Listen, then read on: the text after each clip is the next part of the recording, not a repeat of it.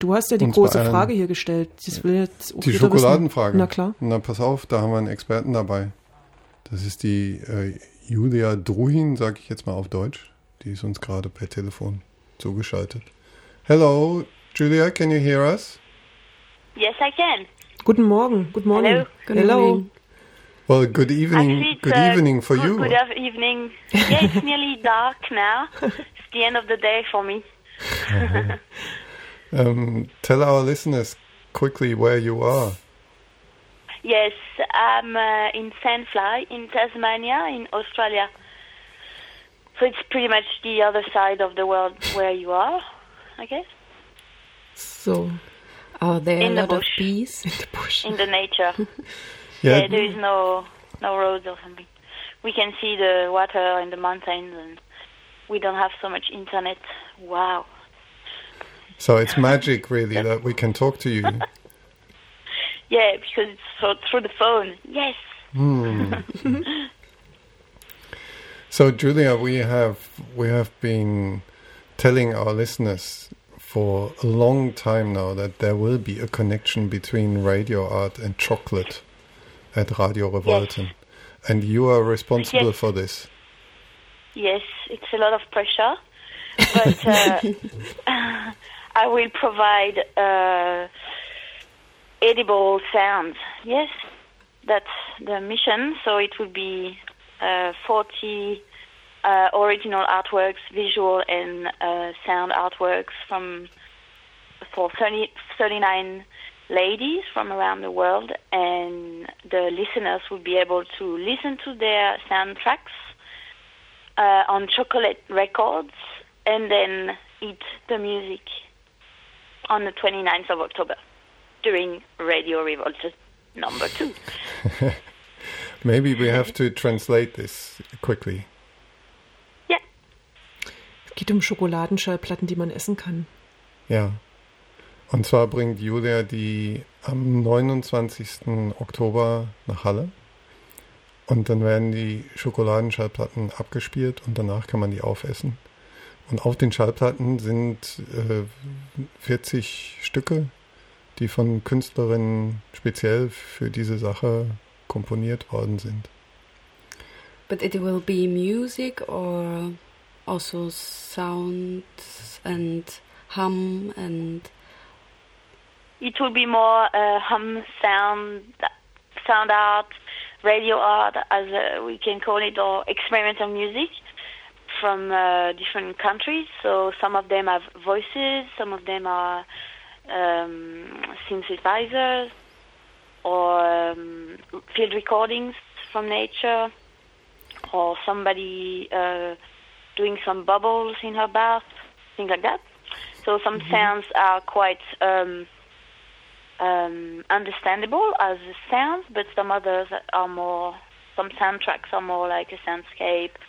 Uh, one soundtrack is about meditation.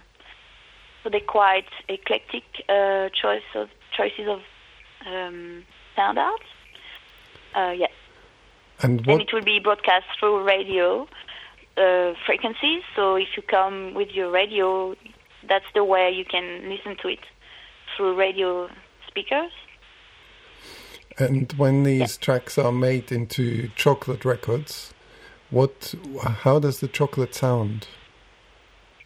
It's um, it increases the radiophonic aspect. So sometimes it's more crackling and radiophonic aspect, and as well record aspect. So when you have an old record and it's been a while in the cupboard and it's a bit dusty, so it sounds like that it adds a layer of dustiness. But all the um, uh, artists were told to create a new audio work, uh, having that in mind, having that that it would be broadcast uh, through radio, and as well, it would be uh, damaged uh, more and more under the the needle, under the diamond of the record player. So um, most of the time, they play quite well like the original record. And then the friction between the needle and the chocolate erase the sound, so it goes um, more and more sporadic, and then it turns into something else. more noisy. So that's the noisy as reason. white noise. That's that's the reason why you have to eat them after you play them once. Ex- ex- uh, yeah, exactly. Because Yep. it's just for one use. It's very ephemeral, and uh, if the listeners don't like it or found it a bit too confronting, they would be always happy to eat some chocolate. Ich finde die Idee, also ich sag's mal kurz auf Deutsch, ich finde die Idee total schön, dass man hier wieder, wie wir gestern auch hatten, diesen Aspekt von Radio hat, dass das sozusagen verschwindet, auch auf dieser Platte. Also, weil man kann sie halt nur einmal abspielen und dann, dann ist sie abgenutzt und dann kann man sie essen. Also man hat zweimal Geschmack, zweimal ein kulinarisches Erlebnis für die Ohren und für die Zunge. Is there a special chocolate? Um, uh, to produce this um, to produce the sound do you uh, need a special chocolate for this or it's Yeah, we need. Yeah, Dark we need chocolate a dark, choc- dark chocolate because it's harder than milk chocolate. And uh, this time we're gonna have a special collaboration with SWAC, who are dent- dentistry business, and they try something, a new product that doesn't hurt or doesn't damage your teeth. So we're gonna try with that dark chocolate with that special ingredients.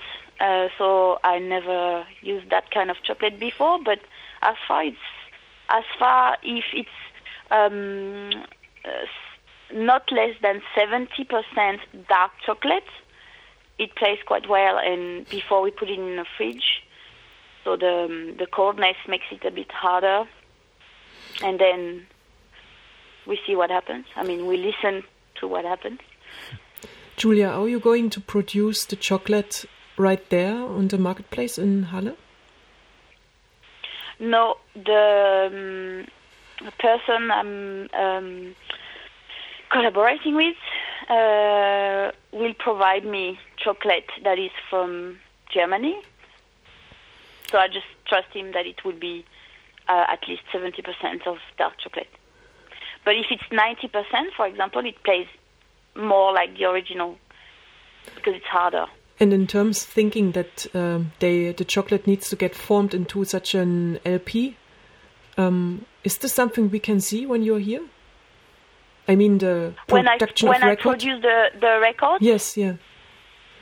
Yeah, if if I have access to a kitchen or a place where I can use um, water and uh, an electric stove that is portable or a camping gas stove, uh, yeah, camping, you know, this kind of Hmm? portable stove.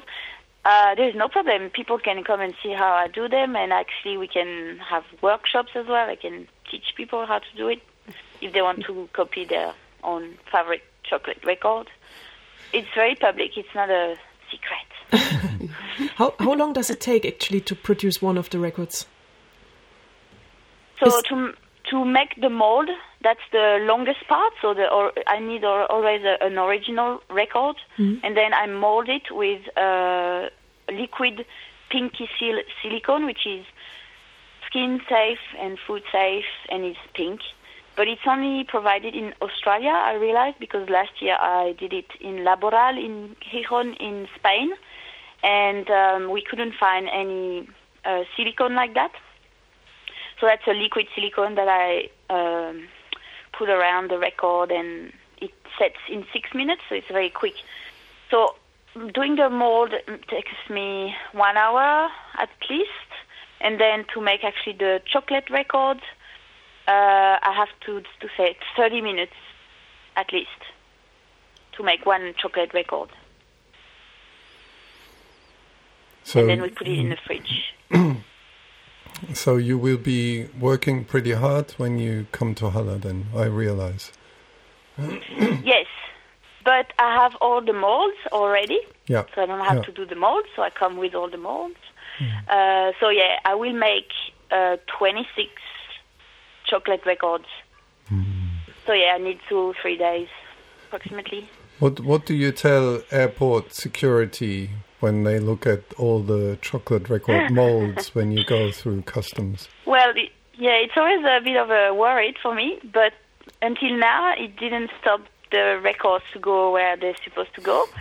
Uh, especially when the silicone is uh, still in the bottles, because it's one white bottle and white pink bottle, and it, it really looks like you can make a bomb with it. But um, I never had a problem uh, until now, so hopefully we'll be fine. And where did the idea come from originally? Was it purely just uh, really a love of chocolate, or I mean, is this? Uh, it's not a. It's not something that you think of every day. Yeah, um, I love chocolate. That's very true. But uh, I was inspired by uh, Peter Lardon. He's a German person that made chocolate records uh, quite popular in the 80s. So I've watched a mo- uh, video of him um, explaining that he's making chocolate records, and I thought it was fabulous. But actually, it's a method that was invented in 1903 uh, in Germany by a Stollwerck chocolate factory to promote the openings of big um, shops, the new supermarkets. So it was sent to kids of rich families with a portable and do-it-yourself record player made of tins. So the kids were supposed to build the record player and then play the chocolate record that would say, "Come this Saturday to the new supermarket," and then they eat the record. Uh, it was quite of a failure because it was hard to actually make the chocolate record player, and very often the chocolate record arrived broken or melted or the Or got eaten instantly, before before just listening to it. but um, so it's not a new invention, but uh, I've never seen it used in an art context. And then I've asked uh, a chocolate maker from Scotland, Bel, Ben Milner, Milner. So he produced his favorite band first record in chocolate because he's a chocolate maker. His band is called Found, um, and I was looking for a, a way to make chocolate records or molds or things like that. And I found his video and I contacted him and he gave me his recipe just like that. How to make the best way, how to temper the chocolate the best way to make it harder and make it uh, playable. And uh, yeah, that's how I built the construction of it. But um, the project I'm presenting presenting during Radio Revolten, Sweet Tribology, is um, for me the the project I really wanted to do, which was asking uh, women artists to make new um, artworks, and that way that was inspired by uh, wax cylinders recordings. So the wax cylinders are quite like a hundred years old. They're made of wax, so they they're melting quite fast as well. You can play them not so many times, maybe 10, 10 times, like the chocolate records. So they created new soundtracks from those old recordings of popular music on wax cylinders, and my idea was to translate that to what is today what what does the world need to hear or what can we hear today on chocolate records by ladies from different part of the world and inspired by an old device to to to be translated to be printed on chocolate record that mm. will melt mm. as well mm. that will disappear And that the will fade like us you know. Yeah, and the the idea is that people also that it's really a pic, a picnic, if I understand it correctly. People come together, and it's a joined activity. Yeah, that's that's what I like about that project. I wanted to do something that brings people together as artists, as listeners, and I wanted to to be able to trans to broadcast the sound of the chocolate record through radio. So because before uh, digital age, the the radios were playing music through records. So my idea was to reproduce bit that kind of transmission and uh, ask people to bring their own radio, and then all together we sit or we, you know, we just hang out together. People can bring other food as well. They don't have to eat only chocolate. so the idea is, if it's possible, to bring your picnic, and uh, start a discussion or just have a good time with some other people that you know or you don't know with interesting sound art from around the world and good chocolate. There's one question that we ask everybody, uh, and I'm afraid we have to ask you as well. Um, um, what okay. what is radio art for you? Is radio art sweet? Yes, radio art for me is actually, um, I would say, um, radio art for me took me to a wider uh, way of transmitting than just radio. So for me, radio art is a collective and performative and dressed up and edible um, uh, form of art that is mainly broadcast through radio waves, which is what I like because it's invisible. But then I try to embody that invisible um, uh, proposal, that invisible sound uh, around events that are bringing people together. Yeah. Thank you. It's That's all I a, and sorry for putting you on the spot with this question. It's I like it very much that everybody hesitates because nobody has their answer ready. I think that's one of It's the a really good wha- question, actually. Yes. It's one of the defining qualities, maybe, of of radio art that it doesn't exist. The definition of it. I'm curious to hear one chocolate track. Können wir das, we we have chocolate tracks here. So, um, Julia, thank you so much for taking your time Well, thank speak you for your time as well. to speak with us, and we look forward to it. Um, I just uh, say very quickly in German when you're here and what's happening, Yes. and uh, Yes. yeah, great to talk Okay. to you. Take Mhm. care. Good night. Thank you very much. Good See you in Bye. October. Ciao, see you. Bye bye. Bye. Also, Julia Druhin wird bei den Radiorevolten am 29. Oktober da sein mit ihren Schokoladenschallplatten, die man einmal spielen kann und danach aufessen muss.